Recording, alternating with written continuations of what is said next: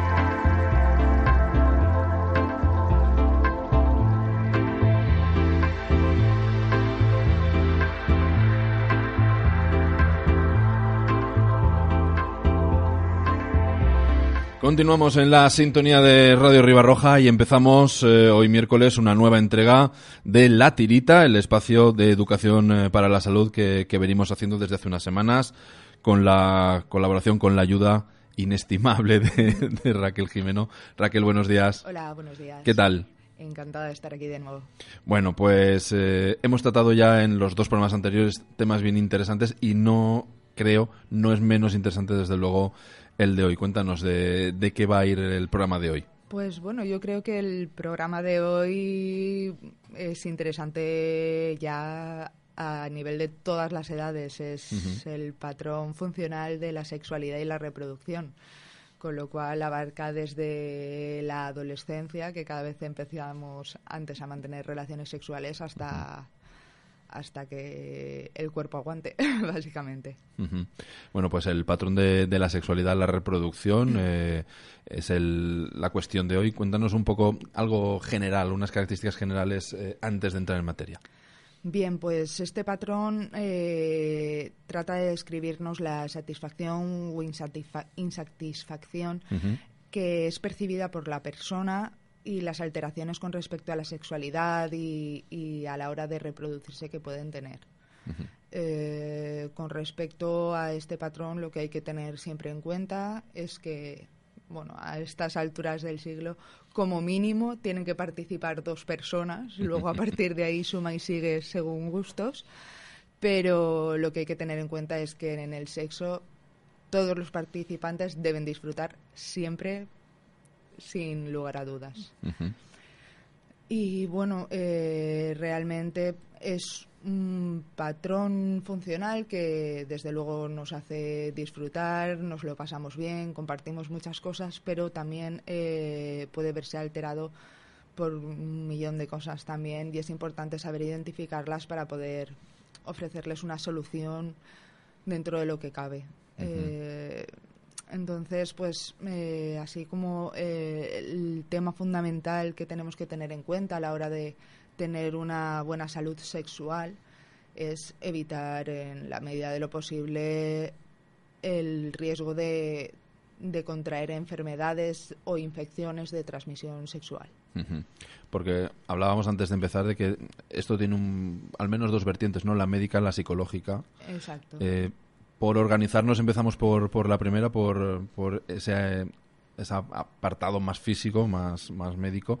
Y dentro de eso, eh, y también para organizarnos, mm, eh, bueno, pues nos has planteado el hablar primero de las relaciones cuando uno no tiene pareja estable.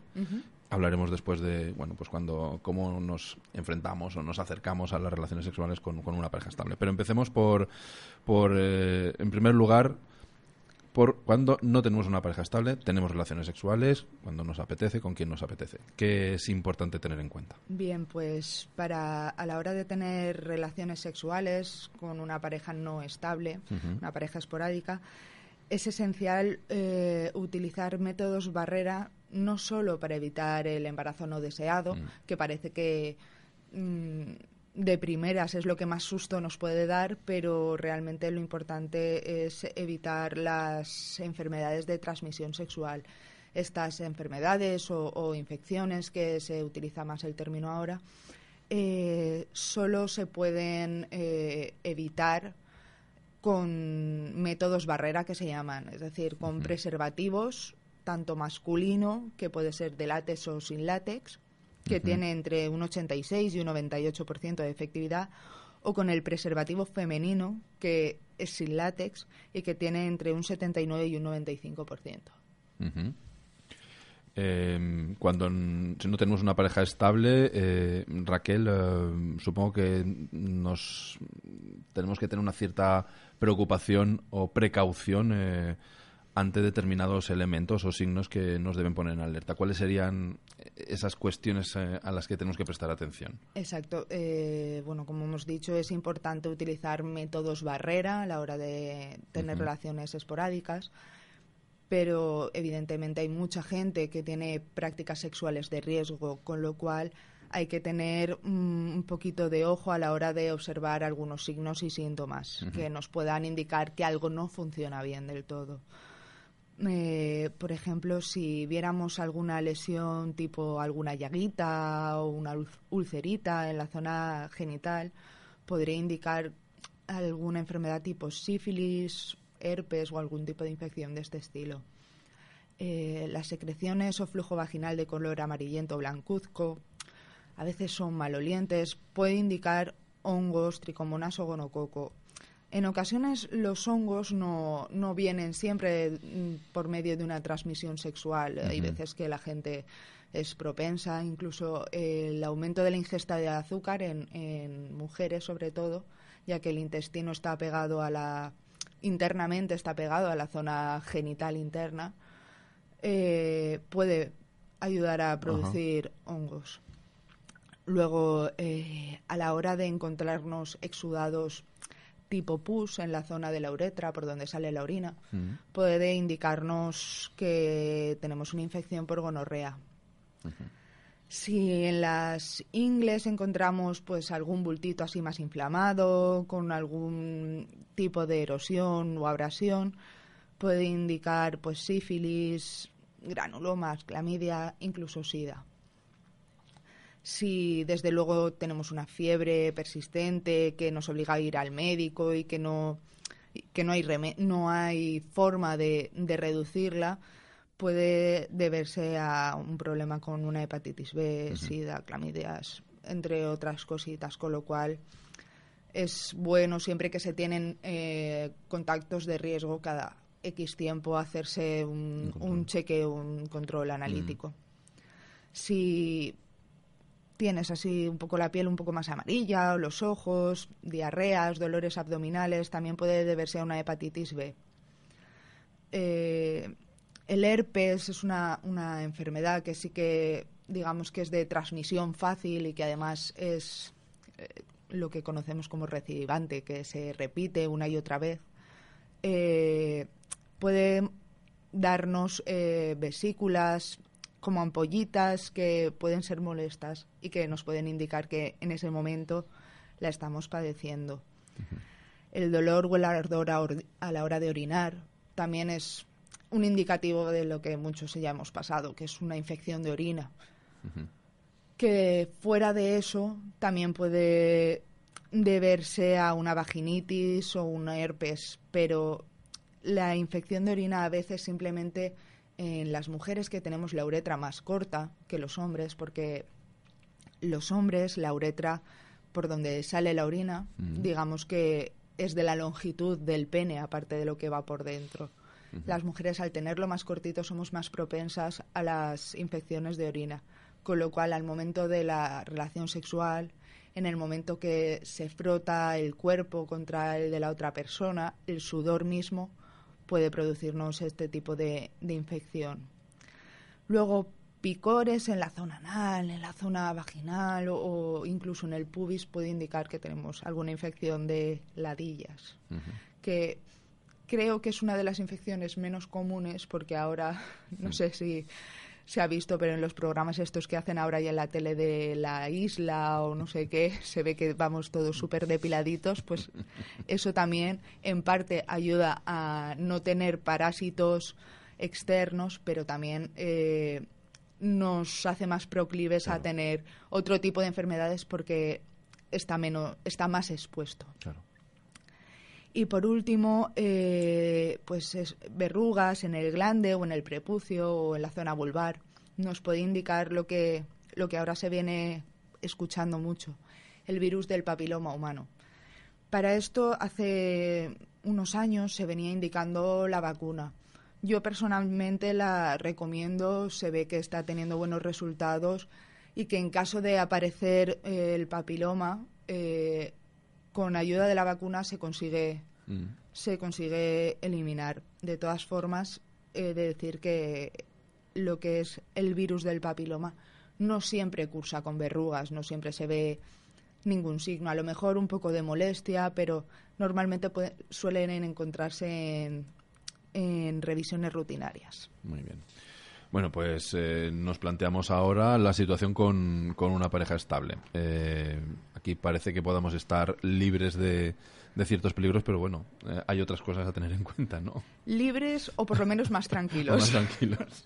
Sí, a la hora de tener una pareja estable, realmente lo que nos preocupa era lo que venía diciendo en un principio. Mm. Realmente lo que más nos preocupa es el, em, el embarazo no deseado. Mm, ya porque no se quiera tener descendencia o porque no sea el momento propicio, que si te pones a pensar, evidentemente nunca es el buen momento, pero eh, pues bueno, hay veces que dices, bueno, no me lo pienso y vamos adelante. Bueno, pues hasta que llegue ese momento de tirar para adelante, os voy a dar una serie de ideas de, de métodos anticonceptivos que ninguna de estas ninguno de estos métodos os va a proteger frente a las infecciones de transmisión sexual, pero sí que nos va a proteger frente a los embarazos. Muy bien. Eh, existe el DIU, que mucha gente lo conocerá, es el dispositivo intrauterino. Y los hay ya de varios tipos. Eh, todos ellos van hormonados y hacen una liberación continua de este tipo de hormonas, ¿vale? Han de ser colocados por el ginecólogo y normalmente la duración varía de 1 a 10 años y la efectividad del 98 al 99%. Muy fiable. Eh, es fiable, lo que pasa que eh, en este tipo de métodos anticonceptivos hay un poquito de controversia, ya que mm. eh, el DIU de cobre, por ejemplo, que es el que se utiliza desde hace muchos años ya, uno de, sus principios anticonceptivos es que produce una inflamación, lo que hace que mm. el, óvulo no se implante de una forma correcta, con lo cual no sea posible el embarazo. Y entonces estaba contraindicado en mujeres que no habían tenido hijos o que tenían la idea de tener hijos y no los habían tenido. Ahora parece ser que sí que se está poniendo. Lo que pasa que bueno, pues eh, hay gente, hay mujeres que las rechazan, que los tiran, que no, que les molestan, con lo cual, eh, bueno, pues eso es verlo con tu ginecólogo y ver si es un buen método anticonceptivo para ti personalmente, porque como ya comentábamos en otros programas de la tirita, cada uno es único y Sí, sí. Lo que funciona muy bien y te lo ha recomendado tu amiga del alma, a lo mejor a ti no, no te va bien, ¿no? Efectivamente. Luego tenemos los anticonceptivos orales, todos los conocemos como la píldora. Esto es una pastilla que hay que tomar diariamente, eh, tiene una eficacia del 95 al 99%, siempre y cuando te la tomes todos los días, que es importante. Normalmente vienen rotuladas de lunes a domingo para que no se te olvide ninguna. En el caso de que se te olvide alguna, ten en cuenta que has de tener eh, un poquito más de cuidado en esas relaciones y igual deberías de utilizar métodos barrera. Eh, dependiendo de la píldora que te recomiende tu ginecólogo, porque siempre tiene que, estar recomendada por un ginecólogo, aunque no entre dentro de la seguridad social, es un medicamento y no podemos evitar que, tenga que estar supervisado. Eh, alguno de de los efectos secundarios pueden, pueden producirnos molestia y, e impedir que tengamos una vida sexual satisfactoria.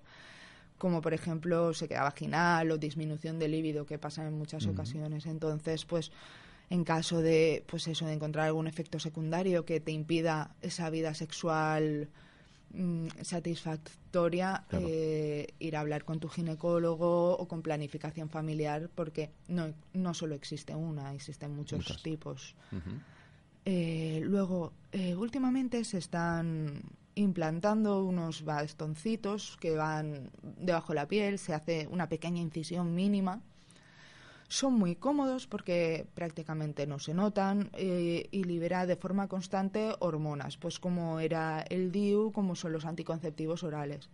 Lo que pasa que esto dura hasta cinco años implantado. Luego se extrae, se mete uno nuevo y no hay problema. Y en el momento que te quieras embarazar, simplemente te quieras quedar embarazada, simplemente retirarlo. Y la verdad es que eh, tiene muy buena eficacia porque es de un 99,9%, con lo cual está, está muy bien valorado. Eh, lo que sí es que al ser un implante, la gente que hace queloide, que es una cicatriz más abultada, más fea, por decirlo de alguna forma, mm, debería de planteárselo porque igual no, no le compensa, digamos, la estética por la la contrapartida.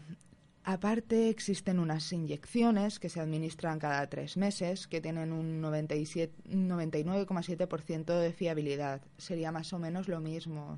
Lo que pasa que, bueno, pues en lugar de durar cinco años, como es el implante, pues durarían tres meses, pero también tienen un porcentaje de fiabilidad muy, muy, muy alto. Otra cosa que también se, se utiliza ya desde hace muchos años es el diafragma o capuchón cervical.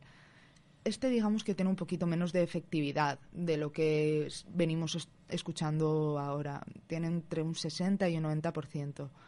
Eh, depende también de si has tenido o no has tenido hijos. Y tiene que mirártelo primero un ginecólogo, porque igual suena un poco raro, pero hay tallas con lo cual el ginecólogo es el que te ha de medir para recomendarte la talla que te tienes que comprar y cómo lo tienes que poner. Tienes que esperar entre 6 y 8 horas para quitarlo y utilizarlo junto con espermicidas. Eh, aparte tenemos también el parche, que también es un método anticonceptivo relativamente nuevo, son parches eh, que se pegan a la piel como si fueran los parches de nicotina y que se, se, cambian una vez a la semana durante tres semanas y a la que hace cuatro semanas te lo quitas para tener tu ciclo menstrual normal. Tiene un 99% de, de efectividad. Lo que pasa que parece ser que en mujeres de más de 90 kilos es menos efectivo. Mm, eso a tener en cuenta. ¿Vale? A la hora, por ejemplo, de hacerte una resonancia magnética, por ejemplo, yo lo he utilizado y a mí me ha tocado cambiarme el parche a una zona donde la resonancia no, mm. no llegara, porque se puede calentar, con lo cual si alguien utiliza el parche como método anticonceptivo y tiene que ir a hacerse este tipo de prueba, tenerla... Tenerlo en cuenta, ¿no? Sí. Otro método así más innovador es el anillo vaginal hormonado, que se coloca en lo que es la apertura del útero y que más o menos funciona como el parche. Dura tres semanas, a la cuarta se retira y tenemos la regla. Tiene un 98-99% de fiabilidad. Y por último, el método ojino, que es el de toda la vida. Eh, es un método natural, evidentemente, porque trata de medir cuándo eres más estable con respecto a tu ciclo menstrual. Para esto tienes que tener un ciclo muy, muy estable, porque si no, mm. pues mm, puedes tener una sorpresa. De hecho, se estima que 6 de cada 100 mujeres que utilizan el método Gino pueden quedar embarazadas. Mm. Vale. Y en caso de que alguno de todos estos métodos que os he estado comentando fallase, tenemos la, mal llamada mm, pastilla del día después. Eh, esta pastilla se puede tomar hasta tres días después del acto sexual, pero solo tiene un 70 entre un 75 y un 89% de fiabilidad, con lo cual no podemos contar con esto como un método anticonceptivo. Es un método por si acá. Exacto. es por si fallaran todos los demás, pues se rompe el preservativo o pues mm, te violan por desgracia o alguna cosa de estas, sí que podríamos utilizarlo. Y si, bueno, si realmente tienes una pareja estable y no queréis tener hijos, porque el otro día comentábamos con unas amigas que una de ellas, por ejemplo, no quiere tener hijos y la tachan como que va a quedarse como mujer incompleta. No, es una decisión. Una opción, ¿no? Es una opción, como otra cualquiera. Una es mujer y aparte es madre o no, decisión propia. Con lo cual, si has decidido con tu pareja o personalmente, porque esto también puede ser opción unilateral, no tener eh, descendencia, pues las mujeres podemos optar por una ligadura de trompas y los hombres por una vasectomía. Muy bien. Bueno, pues dicho todo esto, eh, pensemos en, una relación de pareja satisfactoria, vale, pero eh, podemos encontrarnos con pegas y también de eso es de lo que, lo que queremos hablar aquí para ponerlo sobre la mesa. Eh, ¿Cuáles serían, digamos, los problemas más habituales a la hora de una relación que no acaba de funcionar? Pues bien, eh, a la hora de tener relaciones sexuales podemos encontrarnos con un problema que es más habitual de lo que pueda parecer, que es el mm. dolor. Dolor. Dolor, tanto en mujeres como en hombres. Mm. Sí, y, en gran parte es debido a, las mismas cosas. Eh, en mujeres en concreto se puede deber a una sequedad vaginal o por la menopausia o por la píldora o incluso una pérdida de interés mm, hacia sexual hacia la pareja porque mm, sí que es verdad que las mujeres eh, sexualmente funcionamos más mentalmente que los hombres. Los hombres eh, digamos que son más excitables eh, visualmente. Las mujeres como estemos un poquito preocupadas por algo, nos cuesta mucho más entablar una relación sexual. Entonces, eso nos puede llevar eso a una sequedad vaginal que nos produzca dolor. En los hombres, pues este dolor puede deberse a una fimosis o a un glande muy sensible o porque la pareja lleve un DIU. A veces la punta del glande eh, choca contra el DIU y puede resultar molesto, incluso doloroso. Eh, en el hombre también puede aparecer dolor en el momento de la, de la eyaculación debido a la ansiedad de, del momento eyaculatorio. Mm. Lo que sí que es común entre tanto en hombre como en mujer es el dolor debido a una reacción alérgica a los métodos anticonceptivos barrera, sobre todo mm, ya sea el espermicida, eh, el anillo, el, uy, perdón, el diafragma o, o, el DIU. Bueno, pues mm, tener esto un poquito en cuenta. También una inflamación o una infección en la zona por herpes o por algunas de las infecciones que hemos comentado al principio también sería un punto a favor de tener relaciones sexuales dolorosas. Algo que no se conoce mucho y que cada vez se está viendo más es un dolor a la hora de mantener relaciones sexuales por un atrapamiento del nervio pudendo. Me estás contando.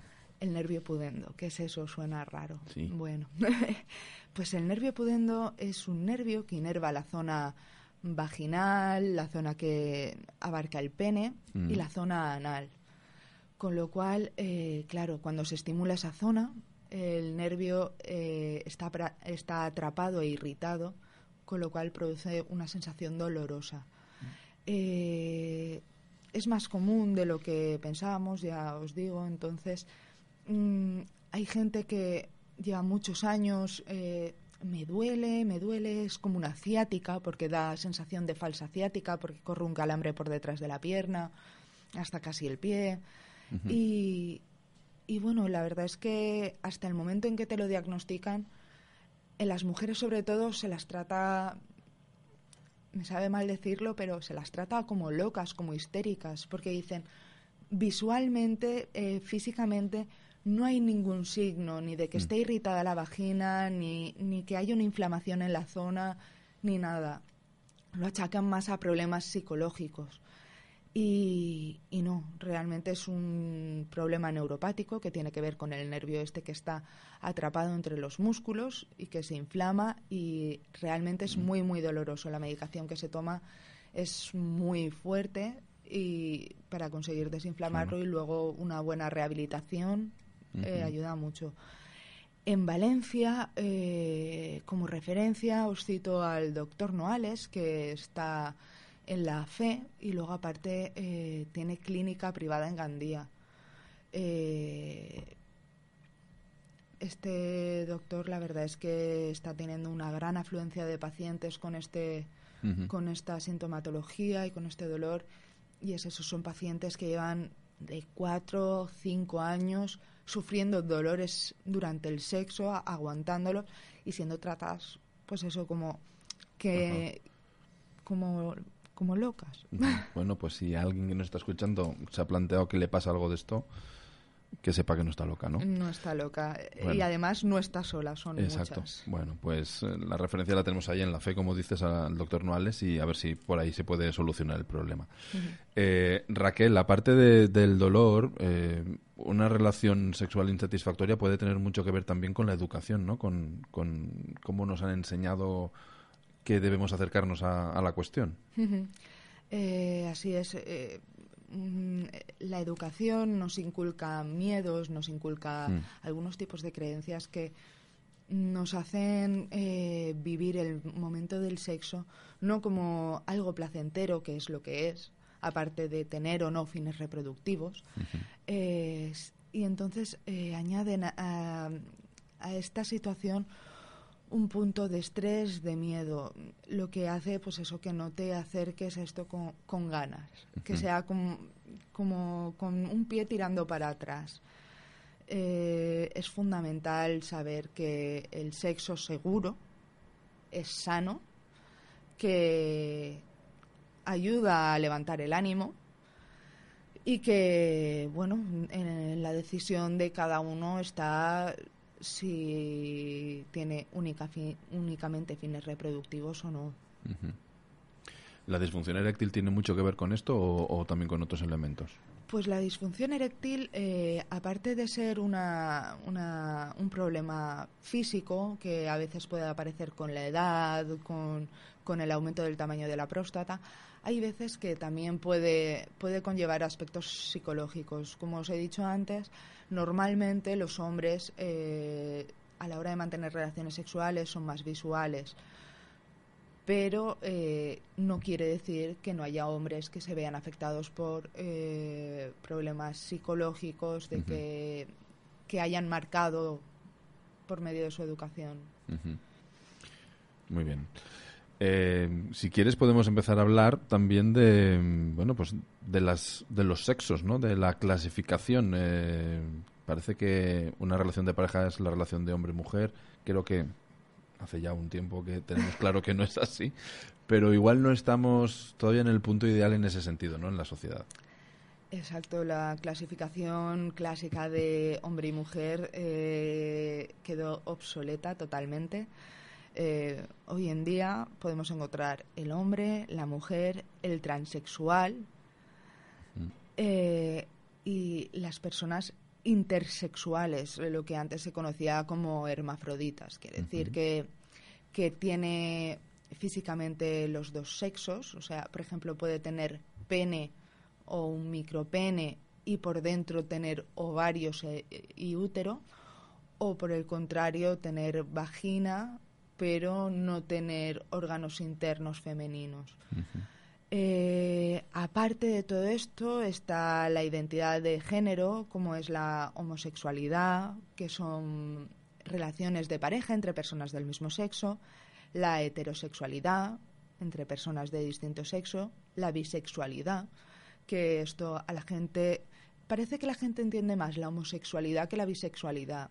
Bien, la bisexualidad realmente no es ni más ni menos que, digamos, quitar del plano sexual el género, lo que realmente a ti te parece bonito el cuerpo de una mujer, igual que el de un hombre, y digamos que entre comillas sexualmente te, te excita la persona, fuera de, de que sea hombre o mujer. Y luego tenemos eh, algo de nueva denominación, que no quiere decir que antes no existiera, sino que ahora se le ha dado un nombre, que es el, las personas transgénero, que son personas que a la hora de nacer han sido asignadas por, por los genitales que presentan, pero que realmente ellas no se sienten completas con esta descripción genital, ya que puede combinar eh, las dos, eh, tanto mujer como hombre, o estar en medio de ellas. Digamos que son las personas un poquito más andróginas, que no se sabe si es chico o chica. De hecho, hay un modelo muy famoso, que ahora no recuerdo el nombre, que hace mucho desfile de ropa de mujer, pero en realidad es varón. Por lo que me cuentas, la identificación sexual, bueno, pues puede convertirse también en un problema, ¿no? Exactamente. Esto, la identificación sexual, eh, al contrario de lo que mucha gente pueda pensar, no es una decisión que se tome. Sé eso, no sé eso. Eh, una persona heterosexual nacida, por ejemplo, como mujer y que no tiene ninguna duda de que es mujer, se siente mujer, eso mismo siente una persona que ha nacido en el cuerpo de un hombre, pero es una mujer. Entonces, eh, esto las personas transexuales lo sufren mucho, sienten un, mal, un malestar asociado sobre todo a la hora de, excitarse sexualmente o de mm, plantearse tener relaciones sexuales. Estamos más habituados, entre comillas, que sea la mujer la que nace dentro del cuerpo de un hombre. Sí que se ve, pues a lo mejor más eh, cara a la prostitución, sí que se ve más eh, la típica mujer con, con pene. Y con pechos operados. No está totalmente operada porque, pues eso en el ejemplo de la prostitución, realmente lo que digamos que les aporta un plus es tener las dos vertientes, pero, pero también existe lo contrario, eh, el hombre que nace atrapado en el cuerpo de, una mujer. Las mujeres que nacen atrapadas en el cuerpo de un hombre, la verdad es que durante la adolescencia sobre todo, eh, son tildados de maricones, de gays, de nenazas, nada más lejos de la realidad. Son niñas, son mujeres.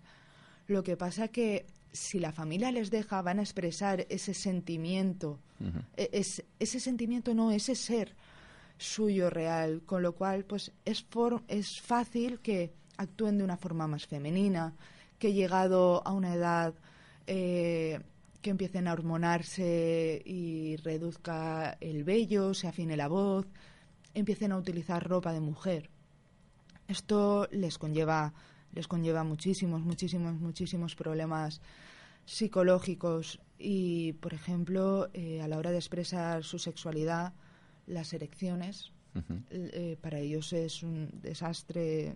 Mm, eh, claro, es hacer obvio algo que tú no eres. O sea, yo me imagino despertarme y ir al aseo y de repente encontrarme un pene donde yo siento que hay una vagina, debe ser terrible. Entonces, claro, a la hora de excitarte sexualmente en el momento que sufres la erección, para ellos es desastroso y es repugnante.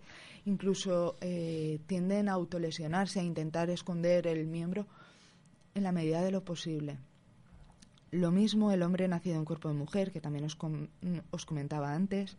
Eh, se trata como lesbiana, como marimacho. Y este tipo de, personas también eh, lo que hace es que igual no mutila hasta, hasta el punto de, de los varones nacidos en cuerpo de mujer sus genitales, pero sí que es verdad que utiliza fajas, utiliza mm. vendajes para tapar los atributos femeninos. Y pues eso hay veces que conlleva problemas porque pues bueno, no es bueno tener el pecho tan apretado y más en épocas de crecimiento y de desarrollo. Y por acabar de complicar el tema,